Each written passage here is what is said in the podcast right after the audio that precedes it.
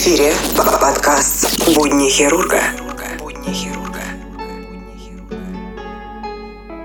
Всем привет! Вы слушаете подкаст «Будни хирурга live», десятый выпуск, юбилейный выпуск. В данной серии я вам расскажу про то, как я заболел коронавирусом, заразился от пациента и все то от начала до конца, от симптомов, от того, как я лечился, с чем я лечился и до момента выписки а, закрытия больничного листа. И о том, как я пытался получить выплату по случаю заражения от пациента на работе. Присаживайтесь поудобнее и мы начинаем.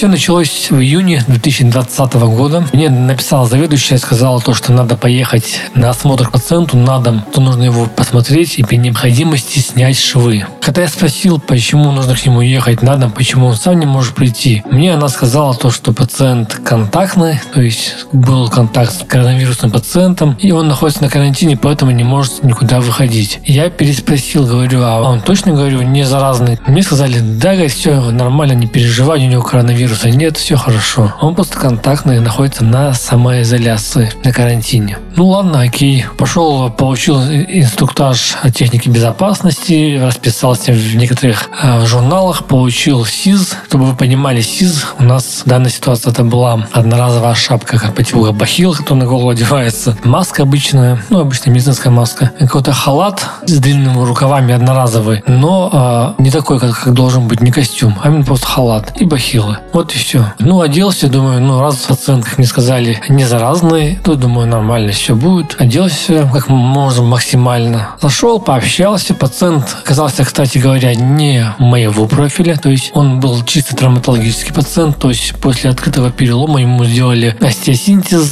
сопоставили кости, рану ушили. Еще помимо всего этого у него был разрыв ахиллового сухожилия. Делали пластику. В итоге даже в выписке написано было наблюдение лечение у врача-травматолога травматолога по месту проживания. А терапевт увидел просто то, что у него есть рана, даже не читая выписку, сразу да, написал заявку, то, что нужен хирург. Раз я пришел, э, тоже в этом разбираюсь, ну, мне кажется, все хирурги в этом разбираются, ну, в травмах, ранах. Надо было ему швы снимать, я ему швы снял. На все это у меня прошло где-то минут 15-20. Я пока пообщался, пока собрал анамнез, пока швы снял. Хотя не хотел снимать швы дома, потому что, ну, нельзя дома ничего делать. Должно быть специализированное помещение, сертифицированное под перевязки и тому подобное. Все, ушел. И после этого, через три дня, у меня начались первые симптомы. Да, да, через три дня. Ну, как обычно говорят, инкубационный период до 14 дней бывает, да, вот. Ну, скажу так, у кого-то может быть на следующий день, у кого-то через по-разному бывает. Но как, как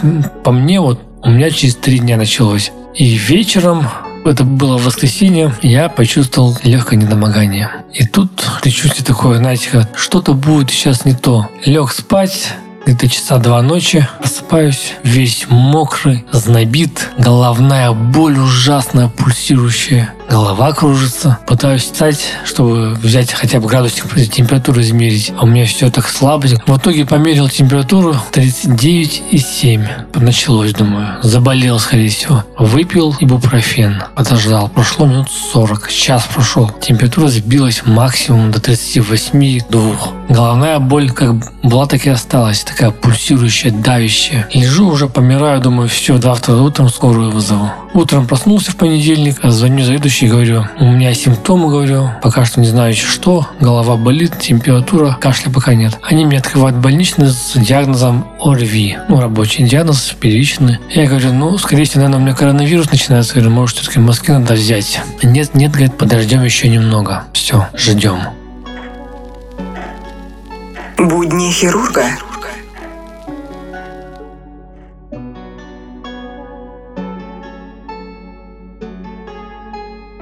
Вечеру этого же дня у меня голова начала болеть все сильнее. Слабость была такая, то, что я не мог даже с кровати встать. Кожа просто вся прям горела, просто таким горячим-горячим. Принимал парацетамол, вроде бы температура сбивалась, но боль никуда не уходила. Самое плохое было то, что боль оставалась, то есть она не купировалась никак. И что бы ты ни пытался сделать, но голова не проходила. Она как болела, так и болела. Вся проблема была именно в головной боли. Она была настолько сильной, что тяжело было ее терпеть. Я, можно сказать, тупо лежал, повернувшись к стенке на кровати, и ждал, пока что что-нибудь изменится. Не знаю, либо хуже станет, либо вообще вырублюсь. А на третий день все-таки пришли. Приехала ко мне мобильная бригада, взяла мне мазки и сказала, что через три дня они будут готовы. Все, они ушли. По назначению терапевта и инфекциониста нашего я начал понимать, Внимание! Антибиотик адитомицин 500 мг, одна таблетка в сутки, 10 дней. Плаквинил, арбидол, как ни странно, да, фуфламицин, ну, тоже мне выдали, выписали. Парацетамол, Помимо всего этого я купил еще кликсан. Кликсан сам себе колол под кожу. Витамин С и обильное питье. Питьевой режим был у меня такой, то, что я пил 3,5-4 литра в день. Постоянно пил, воду пил, пил, пил. Вот. И на фоне этого в э, первые три дня симптомы только нарастали, все хуже и хуже становилось. На четвертый день моего заболевания у меня уже начало падать давление. То есть давление у меня падало до 90 э, на 60. Моя рабочая 120 на 80. Но когда 90 на 60 упало давление, это еще нормально было. Но когда упало 80 на 50, я уже понял, что скоро будет конец. И закономерность была такая, то, что когда начала повышаться температура, начало падать давление. Я начал готовить сам себе кофе. Ну, я и так готовлю его сам себе, но тут начал готовить такую двойную порцию, крепкий, и как начал помогать. Кашель появился. На третий день появился кашель, на четвертый день он стал сильнее, боли за грудиной появились. При каждом кашле у меня такое ощущение было, что сейчас легкие лопнут, горло не болело, нос не был заложен, вот, но пока еще обоняние и э, запахи я как бы, ну, вкусы я чувствовал. Из-за того, что кашель не проходил, температура не спадала, как бы, я вызвал скорую. Приехала скорая. Там уже отдельная история. Отдельный разговор был с врачом скорой помощи. Я ему все объясняю. Говорю, вот такая ситуация. Был контакт с пациентом, болею, температура не спадает. Говорю, мне хуже и хуже становится. Давайте, говорю, хотя бы поедем, отвезите меня говорю, в инфекционную больницу. Может, там хотя бы сделать мне снимок, говорю, рентген, точнее, компьютерную томографию сделают. Да, у вас все симптомы, говорит, коронавирус, но у вас ничего говорит, такого нет, говорит, можно, говорит, дома полечиться, если будет плохо, вызовите повторно. Я говорю, извините, говорю, я тоже сам доктор, говорю, я тоже хирург, говорю, врач. Тоже отработал, говорю, в неотложной хирургии, в приемнике, знаю все эту работу изнутри, говорю, как все устроено. Я вас вызвал, если вы не будете вести, говорю, пишите отказ, говорю, дальше я сам разберусь. А, вы врач, типа, ну давайте, если врач, то мы вас отвезем, типа, по вашему настоянию. Хотя он так закрыл, написал это самое направление, и мы поехали инфекционную больницу города Сургут. Будни хирурга. Едем, едем, доехали.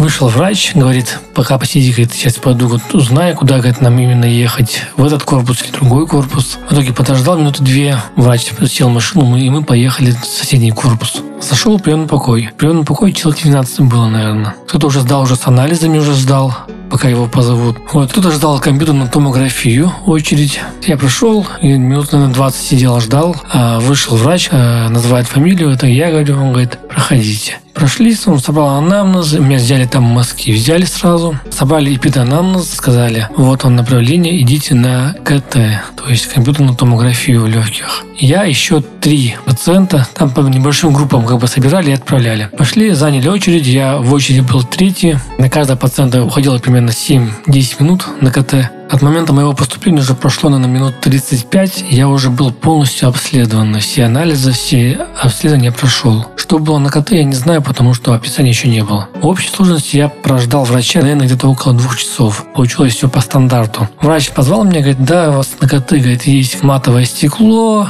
поражение, говорит, 12%. Э, ваш диагноз, говорит, полисегментарная нижнедолевая пневмония, двухсторонняя вирусная этиология. Я долго думал, а как понять вирусные этиологии. Бывает такая пневмония? Ну, наверное, бывает, если так пишут. Все, дали мне плаквинил, дали рекомендации, сказали дома сидеть, ждать, э, пока будут готовы мазки. Приехал домой, вечером опять принял лекарства свои, лег. На следующий день приходит результат первого мазка, который у меня брали с моей поликлиники, положительный.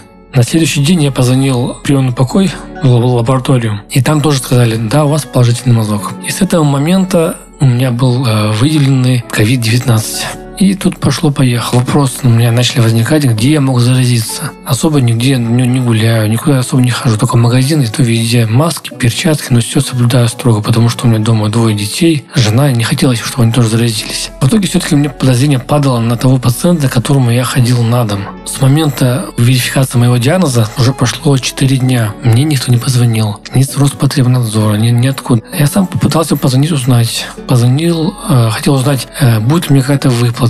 Как это все это дело узнать, как это выяснить. Попадаю, не попадаю, как доказать то, что я от пациента заразился. Инфекционист мне говорит, всего, тебе не будет ничего платить, потому что ты, говорит, э, заразился, говорит, заболел, говорит, не на работе. Потому что у тебя, говорит, нет было пациентов с COVID-19. Я говорю, как не было? Говорю, пациент, к которому ходил, у него же, он же контактный был, может, у него есть все-таки. Она мне сказала то, что у него мазки отрицательные пришли. Теперь я подумал, ну, значит, где-то от кого-то заразился. Немного расстроился, то, что ничего не получу, никаких выплат, хотя бы компенсация какая была бы, приятно было бы. Но все-таки решил позвонить в Роспотребнадзор, э, узнать свои права. И знаете, я звонил два дня с двух разных телефонов. Невозможно звонить с телефона, никто не работает, то никто его не поднимает. В итоге я позвонил в московский Роспотребнадзор центральный, пожаловался на них. Они сказали, позвоните говорит, еще раз туда по другому номеру. Звоню опять по другому номеру, опять никто, не поднимает. И это меня выбесило. Я зашел на сайт э, Ханты-Мансийского автономного округа и написал обращение к губернатору. Сказал, такой-такой-то, говорю, заболел на работе, скорее всего. А, ничего не известно, говорю, никто ничего не делает. Сижу как дома, лечусь, принимаю препараты, не знаю, будет мне какая-то выплата, не будет, как мне быть. В итоге на следующий день мне позвонили из департамента. Все, сказали, типа, вот такой-такой-то. Я говорю, да. Почему вы не получили ну, деньги? Я говорю, не знаю, я говорю, я даже не знаю, получу ли я их, нет.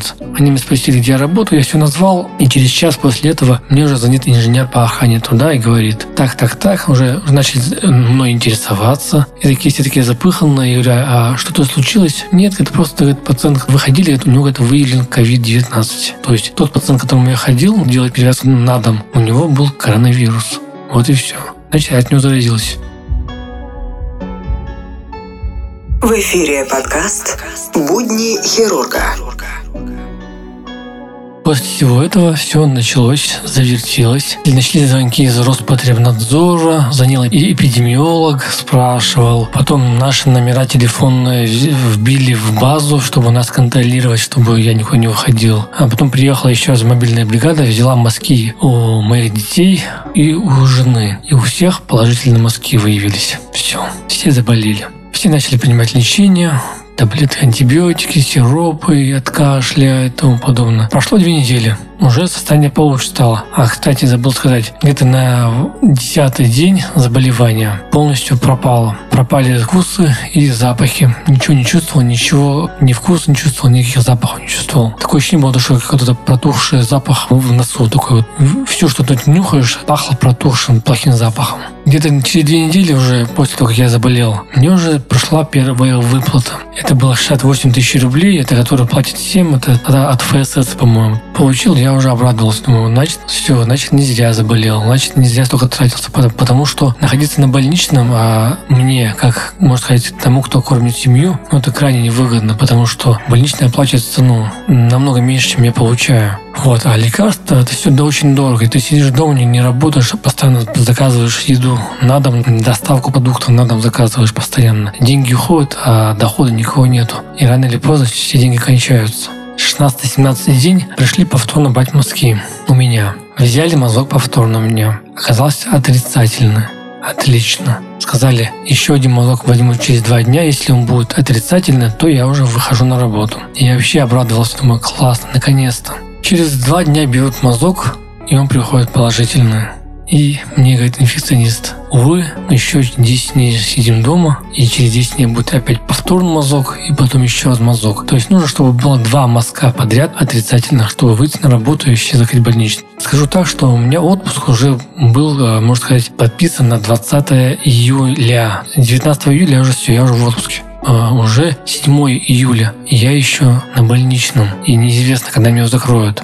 В итоге а, где-то, наверное, на 25-й день, примерно так, запахи начали появляться, вкусы начал чувствовать. И пришла мобильная бригада, взяли мазки. Первый мазок был отрицательный. Через два дня взяли еще один мазок, он тоже был отрицательный, и сказали, все, больничный у меня был продлен по 24 число июля. И мне сказали, 24 числа и выйдешь. Но зам главного врача сказал, видимо, работать некому, потому что второй хирург тоже был в отпуске. Мне закрыли в субботу за 4 дня до закрытия моего больничного. В итоге я в понедельник уже числа 20 вышел на работу. И по сей день я работаю, и одна смена осталась, чтобы отработать, и я тоже ухожу в отпуск.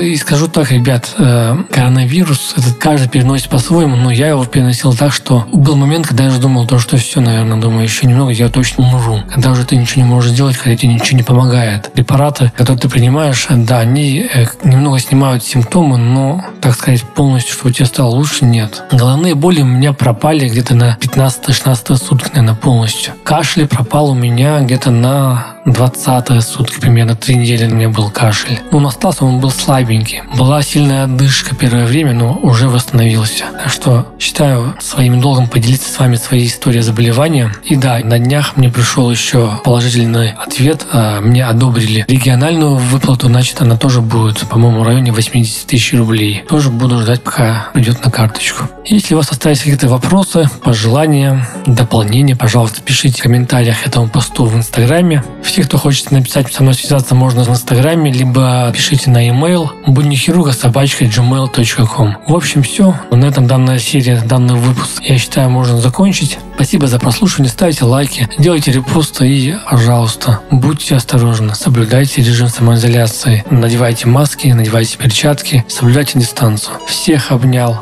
Всем пока.